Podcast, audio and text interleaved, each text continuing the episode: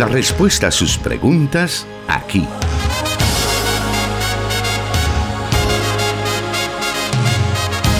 En Solución Bíblica. Comenzamos.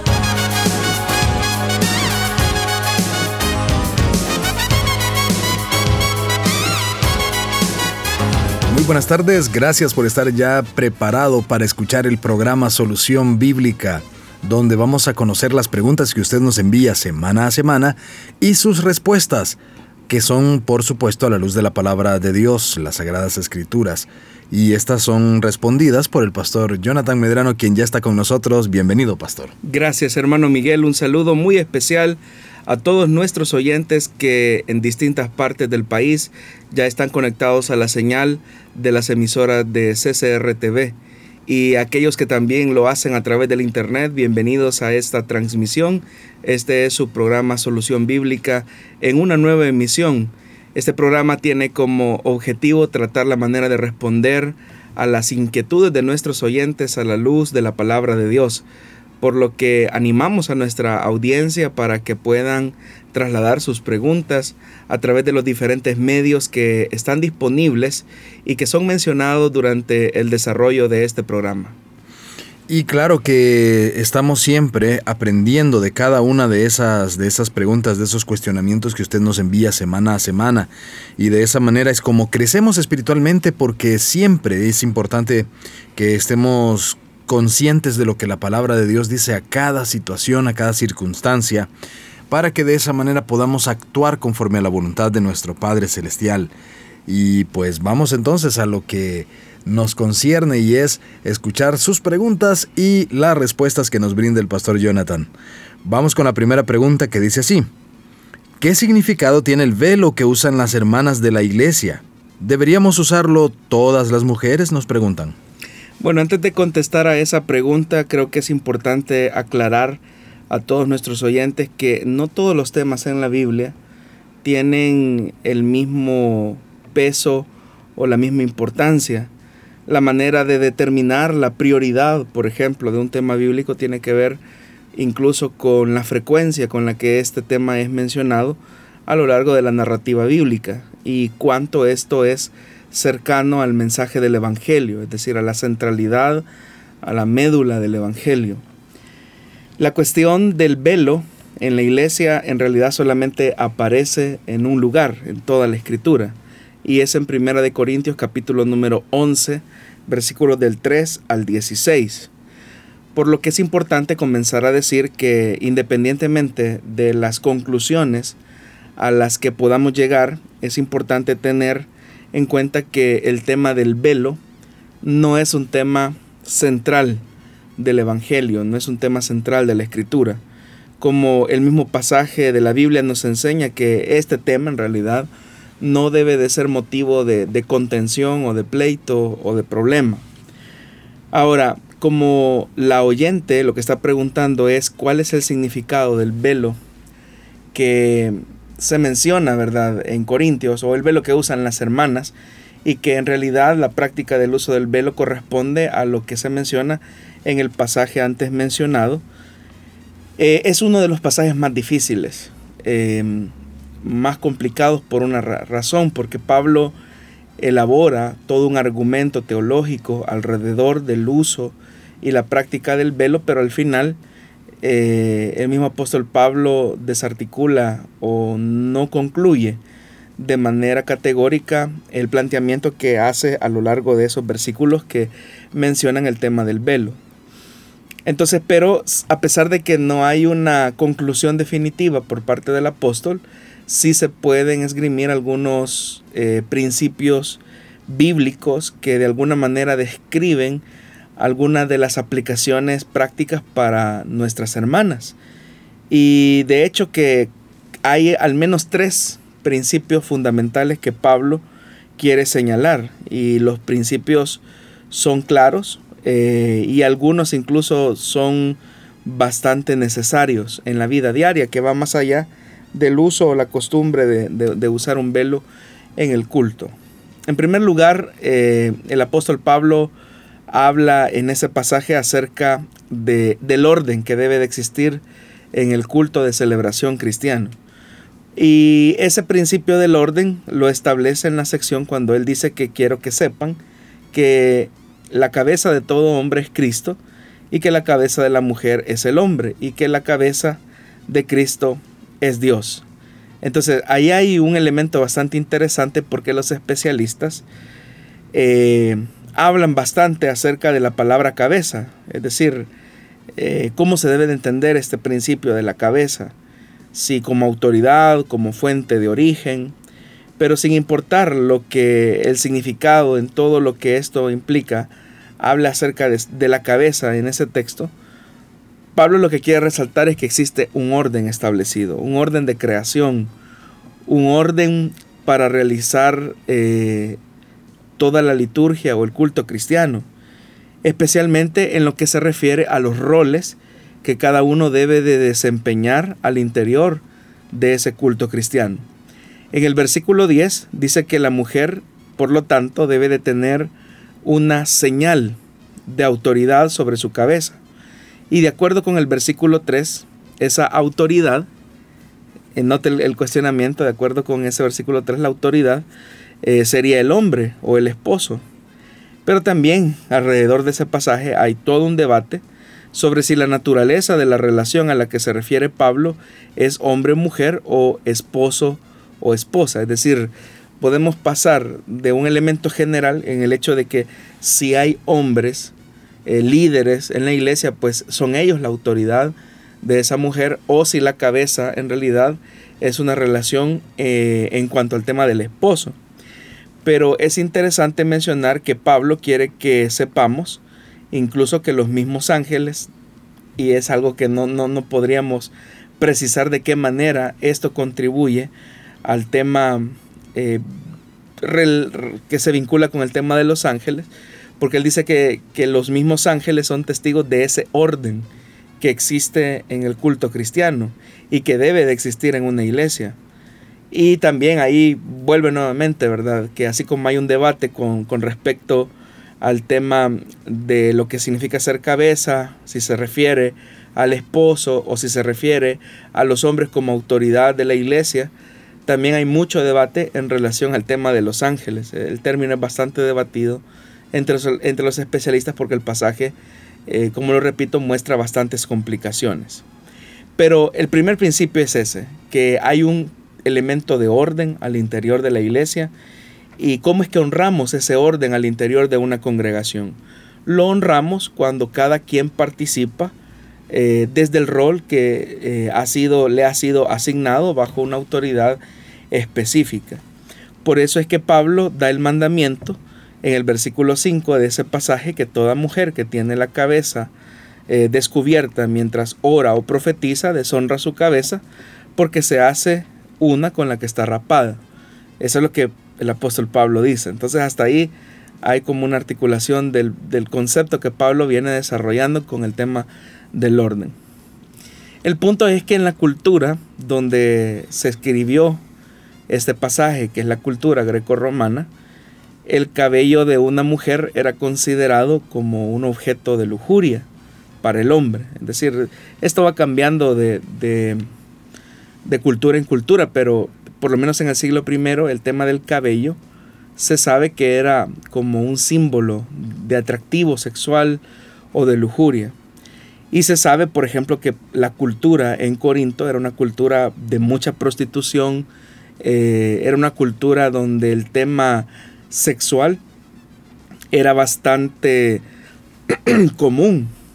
Entonces las mujeres no usaban velos y probablemente tenían algún tipo de peinado ostentoso o llamativo en contraste con las mujeres honradas o de clase trabajadora, vamos a decirlo así, que de alguna manera siempre se cubrían la cabeza en público, ¿verdad? Porque eh, las mujeres judías incluso hasta se cubrían el rostro, pero la, mujer honrada o la mujer que guardaba cierto pudor, cierto recato, se cubría de alguna manera el rostro. Entonces las actitudes de las mujeres corintias representaban de alguna manera el feminismo de la época, que retaba a las prácticas de decoro comunes para la mujer. En contraste, ¿verdad?, con raparse el cabello, que siempre ha tenido un contexto de vergüenza todavía, aún para nosotros ahora, ver a una mujer con el cabello rapado, salvo que no sea por una condición de salud, eh, el cabello rapado, eh, no, no, poseer el cabello, eh, sino que tenerlo rapado, puede ser incluso objeto de vergüenza y hasta de extrañeza. Porque el principio es que la mujer debe identificarse como mujer. Entonces el texto también está estableciendo el orden del rol que Dios le ha asignado a la mujer y es ser mujer. Entonces parte de ese rol dentro de la comprensión de Pablo es que si la mujer participa dentro del culto cristiano, debe de hacerlo desde su naturaleza como mujer. Y eso significa que eh, la mujer que ingresa o participa del culto cristiano debe de hacerlo bajo los parámetros establecidos por Dios.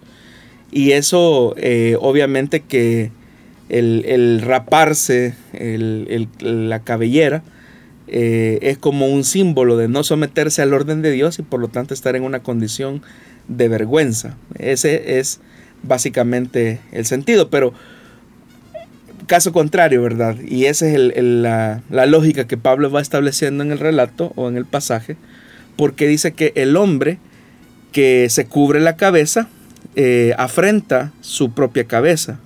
Nuevamente, la mejor interpretación de estos pasajes tiene que ver a la luz del uso del velo de esta sociedad, como ya lo he mencionado. Si un hombre, por ejemplo, se cubría la cabeza, podría tener varios significados para los presentes. Uno de ellos podría ser que sigue de alguna manera la tradición judía, porque los judíos, es cierto, ellos se cubren la cabeza con una especie de manto pero cuando van a orar, lo cual representaría de alguna manera como una, imagen de estar bajo la ley. Los judíos si se cubren la cabeza cuando van a orar es porque lo están haciendo como un símbolo de sometimiento a la ley.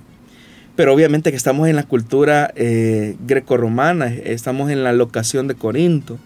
Y ahí tanto el tema judío no, no, no necesariamente representaría un nivel considerable de influencia sobre la comunidad de Corinto.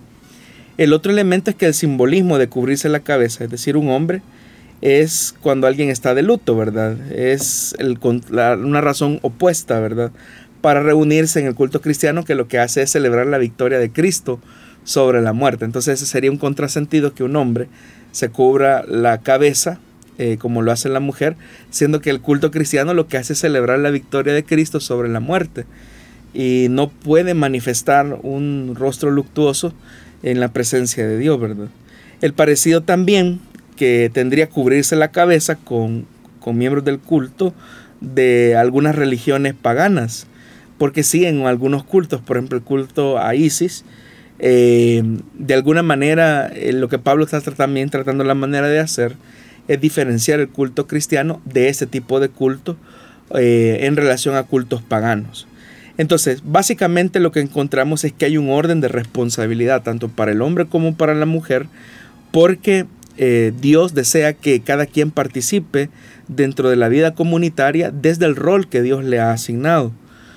Y por eso es que dice Pablo, el hombre no debe de cubrirse la cabeza, ya que él es la imagen y la gloria de Dios. Pero la mujer es la gloria del hombre, porque el hombre no procede de la mujer, sino que la mujer del hombre. En verdad el hombre no fue creado a causa de la mujer, eso nos remonta al libro de Génesis, sino que la mujer fue creada a causa del hombre. Entonces usted puede notar que hay una expresión claramente ahí de someternos al orden, a la autoridad establecida por Dios, porque cada quien participa desde la gloria que Dios le ha asignado y eso implica eh, que todos de alguna manera se complementan y eso nos lleva al segundo principio que de alguna manera podríamos rescatar de, de, ese pasaje. Porque si bien es cierto, cada quien debe de hacerlo desde su naturaleza, cada quien participa en el culto cristiano desde su naturaleza, Pablo lo que quiere dejar en claro es que esa relación entre hombre y mujer no tiene nada que ver con su valor delante de Dios, porque los dos aunque participan de manera distintas en el culto cristiano, ambos están dotados de la, de la misma dignidad y de la misma imagen de Dios.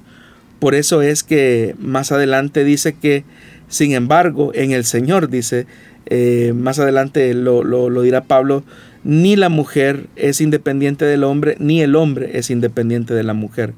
Porque así como la mujer procede del hombre, también el hombre nace de la mujer. Y todas las cosas proceden de Dios. Entonces hay una relación en el que Dios quiere que entendamos que cada quien es distinto, no hay una superioridad, pero sí hay un orden establecido que expresa de alguna manera la complementariedad.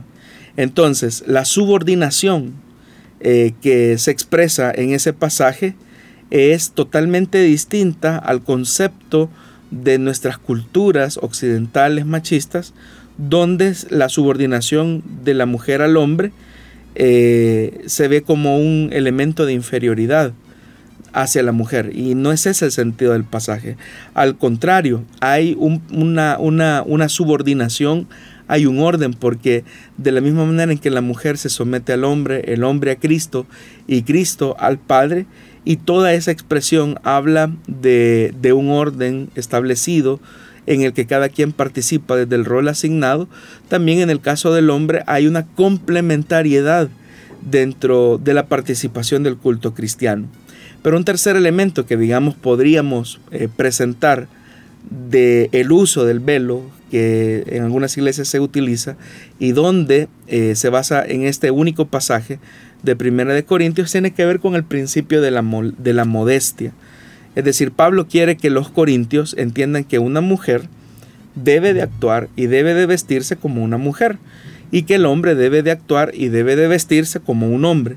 Por eso es que enfatiza tanto la diferencia entre la manera en que ambos deben de usar su cabello, hombres con cabello corto y mujeres con cabello largo.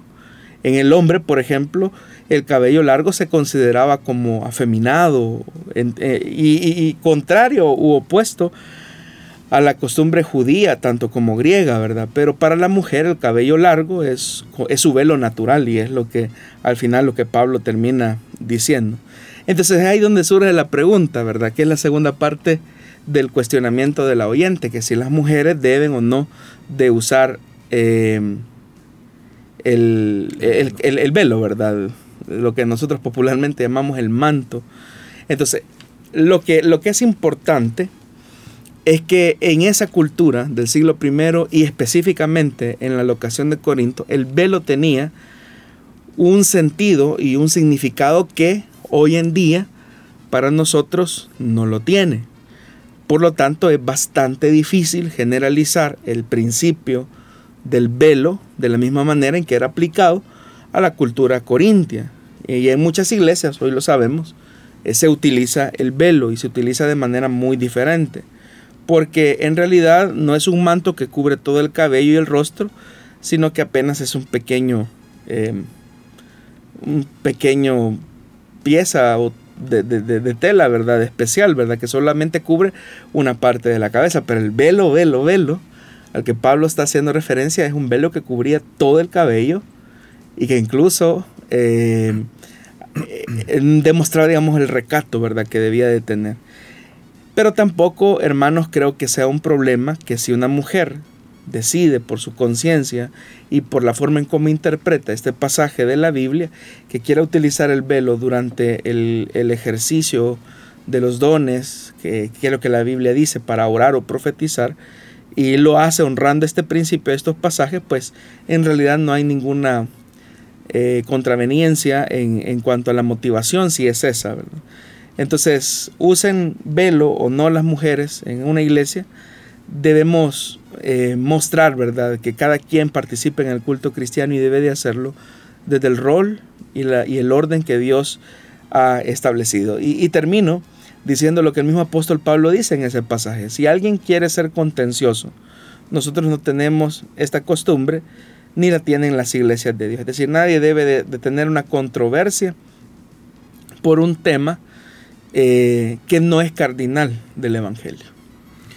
Bueno, está claro lo que usted nos ha comentado respecto a este tema y bueno, con la terminación que hizo de, la, de, su respuesta, nos queda más que claro que no debería de ser un tema de, contención, pero creo que es bastante idealista el poder pensar que vaya a ser así en nuestros medios, porque sabemos que existe hasta normas dentro de las congregaciones donde quien no use este eh, atuendo, pues está hasta propenso a ser excomulgado, por decirlo de alguna manera. Hay iglesias donde efectivamente, ¿verdad? Incluso hasta las las inconversas se les obliga a utilizar el velo, ¿verdad? Pero es ahí donde una costumbre, en vez de ser eh, eh, un, puente de acercamiento para, para las amigas, viene a ser una, puerta que se cierra frente a ellas. Entonces, el velo obviamente que es para creyentes, ¿verdad? Eh, si, si hay una, una, persona, una iglesia que dispone la utilización del velo, se sobreentiende que es para creyentes, ¿verdad? Em, y no debe de ser esto un motivo tampoco de imposición. También, ¿verdad? Se entiende que si en una iglesia, por ejemplo, acá en, nuestra congregación, las hermanas utilizan el velo, pero la utilización del velo parte de los principios que he expuesto anteriormente, pero también como parte del uniforme que ellas utilizan, ¿verdad? Eh, durante su servicio. Y es una tradición, una práctica que la iglesia LIM desde sus orígenes. Entonces, lo que debe de existir es un respeto al principio bíblico de la palabra de Dios. Pero como ya lo dije, este no es un tema cardinal eh, ni central, ¿verdad?, del Evangelio, porque sabemos que existen otras iglesias donde se entiende que el velo en realidad no es eh, el, atuendo, como usted lo menciona, sino que es el cabello de la mujer. Y, y quien lo entiende así, pues tiene razones y argumentos para comprenderlo de esa manera. En el caso, como usted menciona, el IM aún conserva la, digámoslo de alguna manera, la norma de que las diaconisas, por ejemplo, o cualquiera que, cualquier hermana que desempeña un cargo, debe usar el manto. Eh, las hermanas deben entender también que si esto se ha hecho por eh, como una tradición o ya se ha hecho por mucho tiempo, ellas deben tener esa accesibilidad de sujetarse a esa norma. Es, o sea, cuando uno decide, hermano, congregarse en un lugar, em, y, también, y ya no se debe involucrarse en un ministerio dentro de una iglesia, uno acepta la normativa, la tradición de esa congregación, ¿verdad? Eh, y uno, pues por respeto, pues no, aunque quizás en algún sentido no pueda compartir eh, ese elemento porque su conciencia considera que eh, no es un atuendo, sino que es el cabello, eh, pero por el respeto a las personas, por las disposiciones de una congregación, eh, debe de existir una actitud de humildad para aceptar la norma. Por ejemplo, y ahí pues casi siempre los temas de debate son respecto a los atuendos o a la forma de vestir de las hermanas, pero eh, también se recuerda que en Iglesia de IMSS había una norma también para los diáconos, que era, por ejemplo, el uso de la barba. Usted anda con barba. Personas que, como yo, no podían desarrollar un, un privilegio como el diaconado, o en mi caso que me desempeño también acá, tengo el privilegio de estar en el área de la música, no se podía realizar. Entonces, eh, si en algún momento llegara a existir esa norma, sería igual, pues que los hombres deberían de ajustarse a eso. Bueno, eh, en primer lugar eh, vamos a, mencionar algunas cosas. En un tiempo, no puedo generalizar si fue en todas las, las iglesias filiales de Elim, sí existe, por lo menos en San Salvador, sí eh, con los hermanos que tienen muchos años de estar en la iglesia y que forman o formaron parte del diaconado de Elim, sí era una norma, ¿verdad? Que eh, las personas tenían que, los varones, ¿verdad? Si querían servir, tenían que estar completamente rasurados. Y si uno les pregunta, yo he hecho el ejercicio por lo menos con unos cinco hermanos que son de antaño, eh, muy venerados y respetados por su servidor, yo les preguntaba, ¿verdad, hermano? ¿Y cuál era la razón por la que no se podía utilizar la barba o el bigote, ¿verdad? Eh, si alguien quería ejercer el diaconado, por ejemplo. Entonces ellos se quedan pensando, ¿verdad? Y hay, han habido algunos que me han dicho sinceramente, no sé, hermano, yo creo que era más una tradición. Y otros me han dicho, no, es que en la Biblia lo dice. Y ahí yo con ellos sí les digo, hermano, ¿y dónde dice eso la Biblia, verdad? Ya le voy a buscar el pasaje de la Biblia donde dice eso.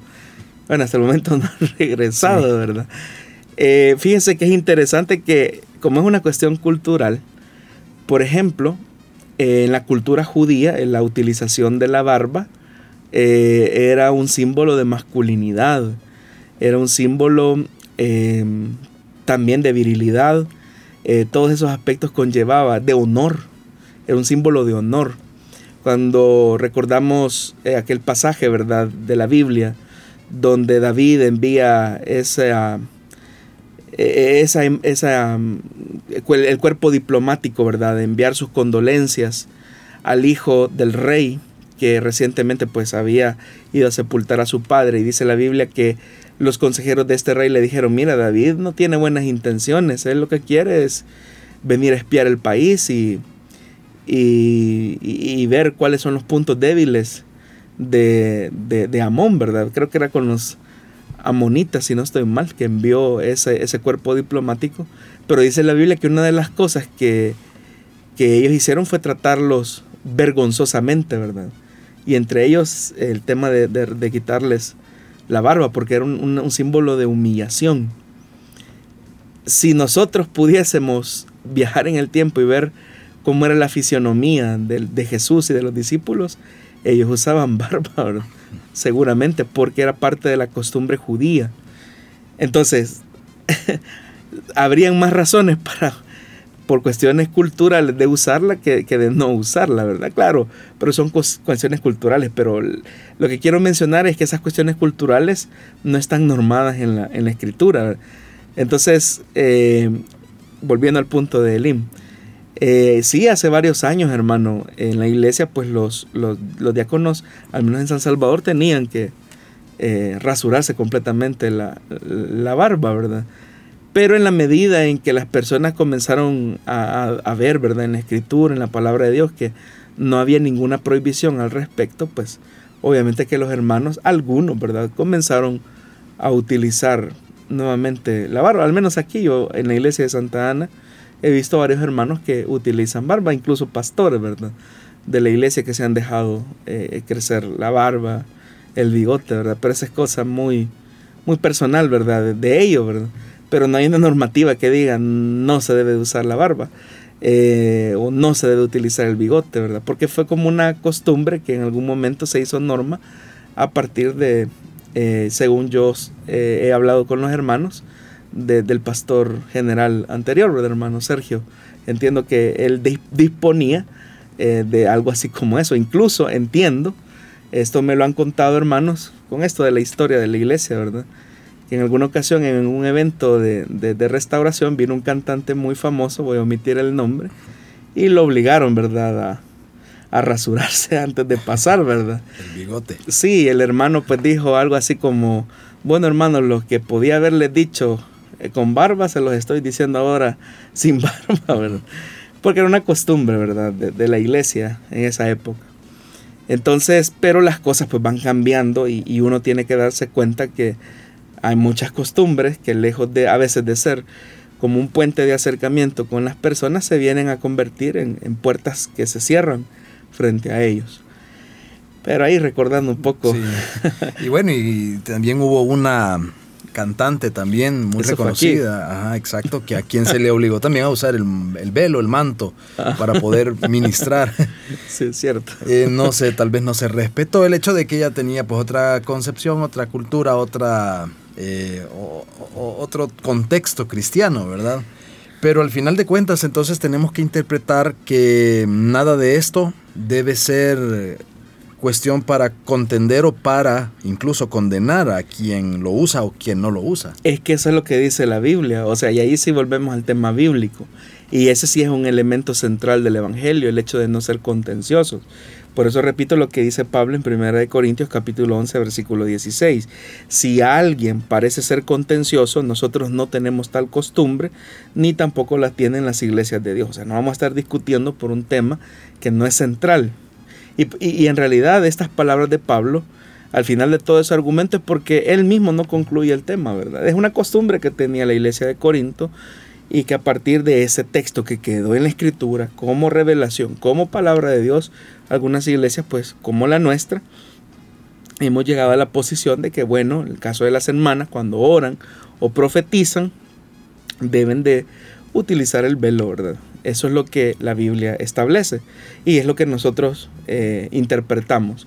Pero puede ser que otra iglesia interprete y diga, no, nosotros no creemos eso, sino que creemos que el, velo de la mujer es el cabello. Bueno, pero esa es la interpretación de ellos y es respetable. Así como nosotros respetamos ese punto de vista, pues también eh, merecemos una consideración de respeto ante la práctica que tienen, por ejemplo, las servidoras, las lideresas, las supervisoras, porque también esto se traslada al, al, trabajo, ¿verdad? Pero no tenemos que llegar a extremos como, por ejemplo, que habían extremos como estos.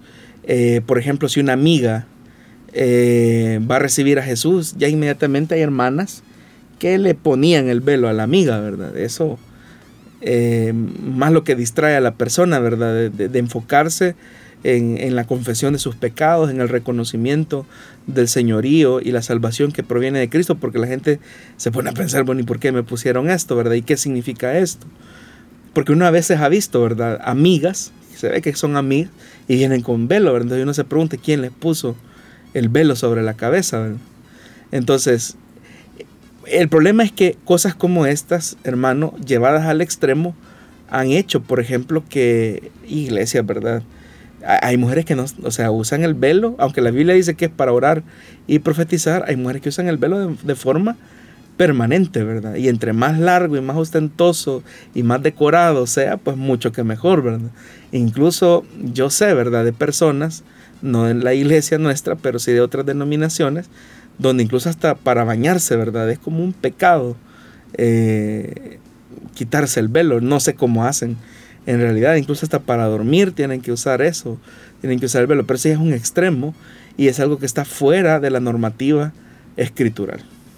Muy bien, esperando que la respuesta a esta pregunta y todo lo que hemos mencionado sirva para que nosotros tomemos conciencia sobre todo de fundamentar lo que nosotros estamos creyendo, lo que estamos practicando en las sagradas escrituras, en la Biblia, pero hacerlo de manera consciente, sin ningún tipo de... porque a veces nos dejamos llevar por la política, por así decirlo, de cada iglesia y creemos que eso es parte de la Biblia, pero no es así. Entonces, para que nosotros tengamos esa conciencia, y por eso es este programa Solución Bíblica, haremos una pausa y volvemos con más.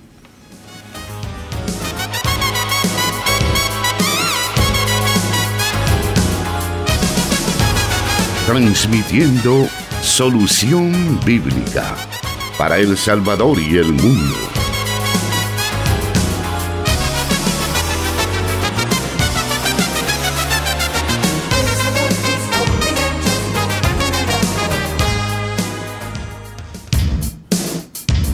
Bueno, seguimos adelante con el programa. Eh, tenemos a algunas personas que se comunican con nosotros a través de WhatsApp. Y por ahí está nuestro hermano Héctor Rosales, nos está escuchando en Ciudad Delgado a través de 100.5 FM Restauración. Muchas gracias por estar pendiente. También nos envían otro comentario eh, a través de WhatsApp que nos dicen respecto a esta pregunta que acabamos de escuchar su respuesta. Eh, si el uso de velo tenía que ver con las profetisas sagradas también, en esos tiempos, a lo mejor. Eh, bueno, el punto es que en, qué momento de la historia eh, nos estamos ubicando, porque normalmente estas profetisas sagradas, que en realidad a veces eran hasta prostitutas sagradas, hay que ubicarlas en dos tiempos. Las que se hacen mención en el Antiguo Testamento, claramente que eran las que se ubicaban, por ejemplo, debajo de los árboles frondosos, las que se ubicaban en, las partes altas de, las montañas eh, o intermedias, eh, eran las que también se conocen como, como profetisas o prostitutas sagradas. Normalmente la vinculación de estas mujeres era por un tema de fertilidad. Eh, había una, una, concepción de, la, de la forma en cómo las divinidades, según ellos, iban a dar la fertilidad para las cosechas que eran que se esperaban por parte de las ciudades. Y también ya en el Nuevo Testamento lo que encontramos es que eran en algunas locaciones de la sociedad grecorromana donde el uso del velo, como era en el caso de Corinto, tenía un, aspecto, un, significado eh, muy distinto, muy diferente al que, por ejemplo, podían tener eh, las profetisas eh, o prostitutas sagradas de las que se mencionan o hay referencias a ellas en el Antiguo Testamento, ¿verdad? Es decir, era un poco distinto, porque ya en la cultura grecorromana, ya en la cultura del siglo I, el elemento de la, de la cuestión de la fertilidad no era tan marcado como sí lo era en el Antiguo Testamento. Vamos a ir a la siguiente pregunta que tenemos para esta tarde y esta dice así. ¿Qué significado tiene que el velo del templo se rasgara en dos el día que el Señor fue crucificado? Bueno, del velo de la cabeza pasamos al velo del templo, ¿verdad? O a la cortina. Bueno, en la Biblia también se menciona, ¿verdad? Que había una cortina en particular, una cortina bastante grande, que era tenía características especiales. Cada detalle de la confección de dicho velo o de dicha cortina fue especificado por Dios y era una cortina diseñada eh, para separar eh, dos lugares, ¿verdad? En un primer lugar, en un primer momento, esa cortina se ubicaba en lo que fue el tabernáculo, la tienda eh, desarmable que los hebreos tuvieron que cargar durante sus 40 años de peregrinación en el desierto y posteriormente esa misma cortina eh, se, se utilizó, ¿verdad? En otro lugar sagrado, ya estacionario como lo fue el templo. Pero, como lo repito, lo que hacía esa cortina básicamente era separar el lugar santo del lugar santísimo. Tanto el tabernáculo como el templo se dividía en tres grandes secciones. El atrio, el lugar santo y el lugar santísimo. El lugar santo básicamente era una habitación grande que estaba designado para ser un lugar de adoración, en tanto que el lugar santísimo era una habitación un poco más pequeña, donde se ubicaba el arca del pacto que simbolizaba eh, la presencia o la morada del mismo Dios. Y a el lugar santísimo solamente podía entrar el sumo sacerdote una vez al año en el día de la expiación. Cuando le correspondía, ¿verdad?, entrar a ofrecer sacrificios al Señor en representación del pueblo y así ofrecer esos sacrificios, esas ofrendas por los pecados.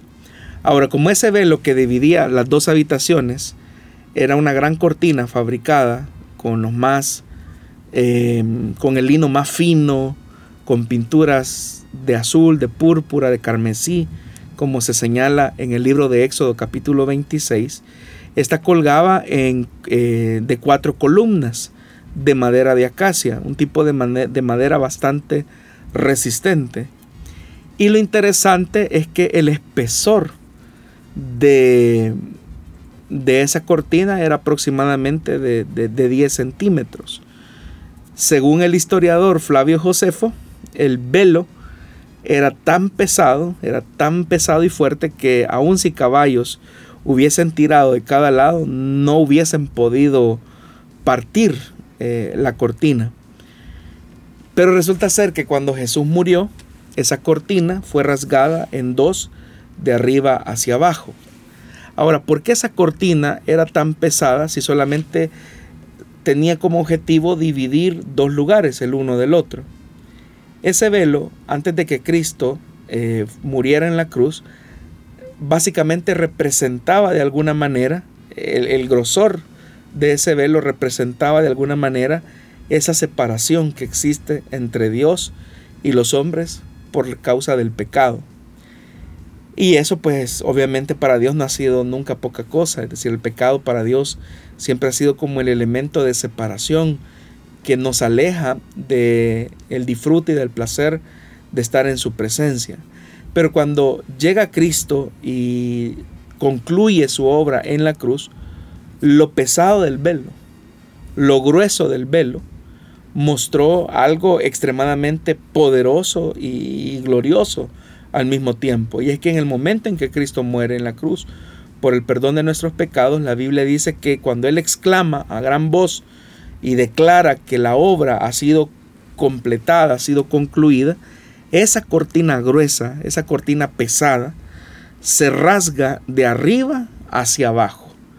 Entonces, ¿qué significa que el velo se, se rompiera de arriba hacia abajo? Lo que significa es que quien tomó la iniciativa de quitar el impedimento, la separación que existía entre Dios y los hombres, no fue una iniciativa humana, porque el velo no se rasgó de abajo hacia arriba, sino que se rasgó de arriba hacia abajo. Y eso como una señal contundente y declaratoria de que la iniciativa de la salvación siempre estuvo en manos de Dios. Entonces esa cortina que ni caballos eh, con toda la fuerza podrían romper fue rasgada por el mismo Dios que la había diseñado, la había confeccionado. Y el hecho, como repito, de que el velo se haya partido en dos de manera tan dramática en el momento de la muerte del Señor, es un símbolo que su sacrificio y el derramamiento de su sangre por nuestros pecados es suficiente eh, para siempre. Eh, por eso es que el velo se rompió de arriba hacia abajo. Significa que a través de la obra redentora de Cristo, esa pesada barrera eh, de separación de, entre Dios y nosotros a causa de nuestro pecado fue destruida completamente por la gloriosa acción redentora de Cristo en la cruz. Eso es lo que básicamente significa eh, que el velo se haya rasgado eh, de arriba hacia abajo, tal como lo mencionan los evangelios, en el momento en que el Señor concluyó su obra de redención. Como usted lo sabe, estimado oyente, todos los martes y viernes que presentamos este programa, Solución Bíblica, tenemos diferentes preguntas sobre muchos temas. A veces eh, tenemos una diversidad de temas en un solo programa y así es la naturaleza de este espacio.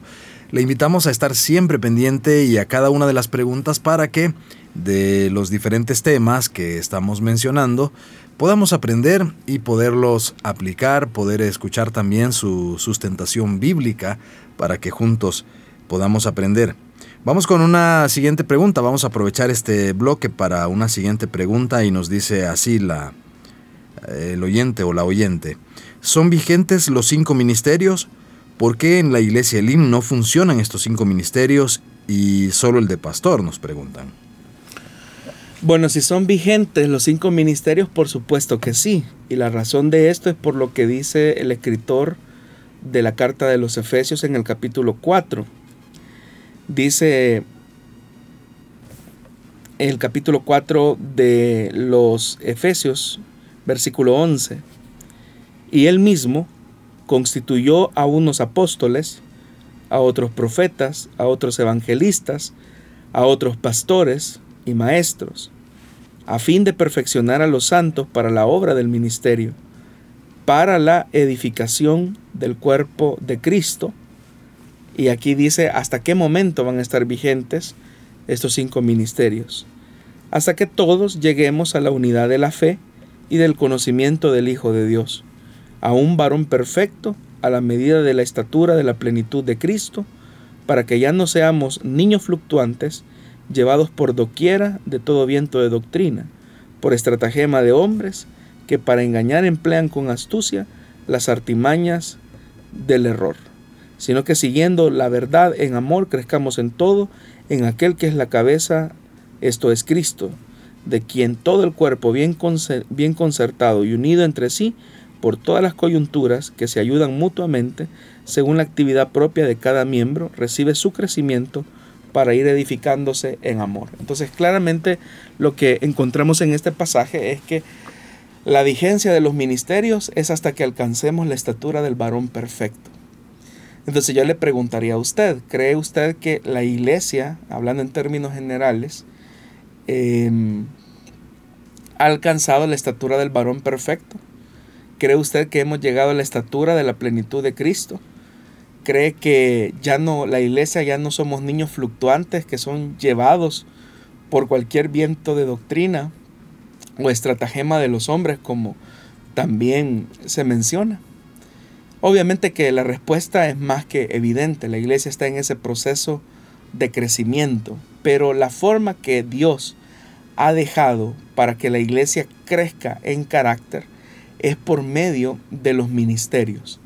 Ahora, la siguiente parte de la pregunta del oyente es por qué en la iglesia de Lim solamente hay pastores eh, y, no se reconocen, dice la, parte de la pregunta, ¿verdad? los otros ministerios o por qué no hay en, operación los otros ministerios. Bueno, quiero decirle que cuando, como quien entrega estos dones a los, a los hombres, eso es lo que dice eh, más eh, en la parte del versículo. dice versículo número 8, por lo cual dice, subiendo a lo alto, llevó cautivo a la, a la cautividad y dio dones a los hombres. Y dice más adelante, el que descendió es el mismo que también subió por encima de todos los cielos para llenarlo todo. Y él mismo constituyó a unos apóstoles, a otros profetas, evangelistas, pastores y maestros. Entonces, estos dones que Cristo da a los hombres son los cinco ministerios que son mencionados acá. Cuando Dios entrega a una persona como ministro del Evangelio, no la está entregando solamente a una congregación o a una denominación en particular de tal forma que si, por ejemplo, alguien ejerce el llamado al ministerio de pastor, es pastor no solamente de una iglesia local, o sea, sí lo es porque tiene una responsabilidad específica, pero su ministerio tiene un alcance que rompe las barreras de, una congregación eh, específicamente, porque con su enseñanza no solamente está articulando el crecimiento de su iglesia local, sino que está articulando el crecimiento de la iglesia como cuerpo de Cristo. Aquí es donde se hace importante hacer una diferencia de algunos conceptos. Una cosa es la iglesia universal, y cuando hablamos de la iglesia universal estamos hablando de todos los creyentes que desde el día de Pentecostés hasta el día que Cristo venga por nosotros constituyen el cuerpo de Cristo la iglesia universal.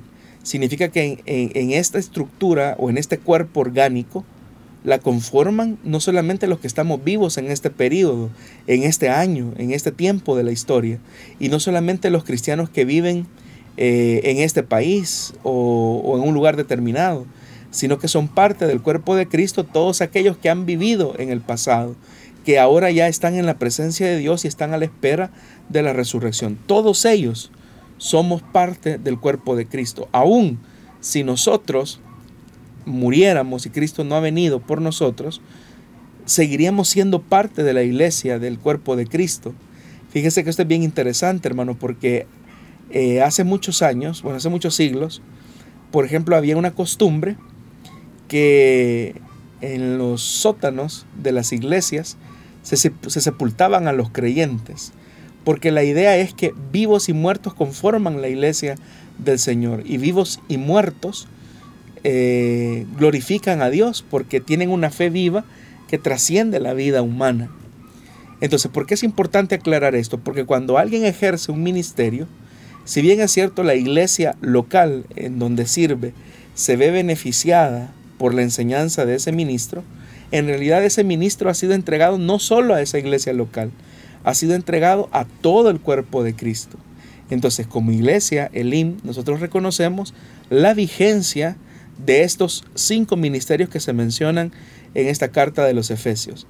Pero reconocemos también el ejercicio ministerial de otros hombres de Dios que desde su ministerio como apóstoles, como profetas, como evangelistas, como maestros o como pastores, eh, entregan esa contribución para que el cuerpo de Cristo, la iglesia, no solo una iglesia local, no solo la iglesia Elim, reciban estos beneficios de, la palabra de Dios. Esto es importante porque, por ejemplo, eh, Dios ha entregado, vamos a mencionar un, ejemplo concreto, Dios ha entregado eh, el ministerio del pastor Mario Vega a la iglesia Elim.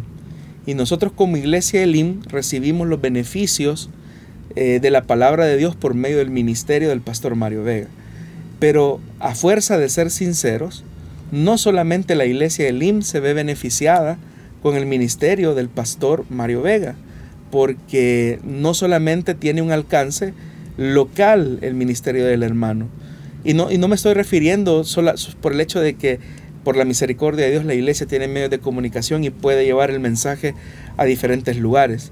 Estoy diciendo que por el hecho de la enseñanza, o sea, la enseñanza del pastor, eh, bendice a otras iglesias que no son parte de la misión, pero que se sienten bendecidas con la enseñanza eh, y la predicación del pastor Mario eh, por medio de su ministerio. Entonces a eso me refiero que cuando alguien está ejerciendo un ministerio, no solamente lo hace eh, para el beneficio local de una congregación. Y por eso es que ahí viene la otra diferencia. Hemos hablado de la iglesia universal y ahora hablamos de la iglesia local. La iglesia local es esa parte del cuerpo de Cristo que es un segmento y que está en una locación específica, pero que es parte de ese cuerpo orgánico que es la iglesia y que es el cuerpo de Cristo. Y si bien es cierto, un pastor tiene una responsabilidad con una iglesia local, pero debe de entender que su ministerio debería de bendecir no solamente a su iglesia local, sino que debería de bendecir a las demás partes del cuerpo de Cristo. Porque efectivamente ese es el sentido de, los ministerios. Por eso es que dice, lo vuelvo a, a leer, el versículo 13, hasta que todos, hasta que todos lleguemos a la unidad de la fe, no solamente la unidad de la fe de una iglesia local, sino que dice hasta que todos lleguemos a la unidad de la fe y del conocimiento del Hijo de Dios a un varón, a un varón perfecto a la medida de la estatura de la plenitud de Cristo. Entonces la meta de los cinco ministerios no es simplemente que una parte, una célula del cuerpo de Cristo crezca. La, la finalidad o el objetivo de los cinco ministerios es que todo el cuerpo de Cristo, la iglesia del Señor, la iglesia universal crezca eh, hasta el que alcance eh, la estatura del varón perfecto y la medida y la plenitud de Cristo, que es lo que básicamente persiguen los cinco ministerios. Muy bien, como en todos los programas siempre nos quedamos pendientes de más preguntas, pero para eso tenemos las diferentes emisiones del programa Solución Bíblica. En todo caso, en la semana tenemos las dos emisiones de martes y viernes a las 5 de la tarde, hora del Salvador, y también estamos a través de las diferentes repeticiones que se dan en las emisoras que transmiten este programa. Ahora estamos llegando al final. Agradecido siempre, Pastor Jonathan, que usted venga a responder las preguntas de nuestra audiencia. Gracias, hermano Miguel, y gracias a usted, estimado oyente, que con su sintonía nos honra y si el Señor lo permite y nos presta la vida, nos volvemos a ver en una nueva emisión de su programa Solución Bíblica. Si Dios lo permite, estaremos con usted el próximo viernes. Que el Señor le bendiga.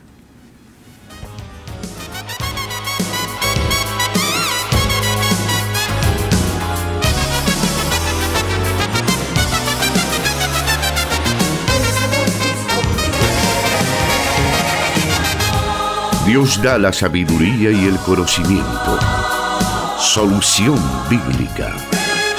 Hasta el próximo programa.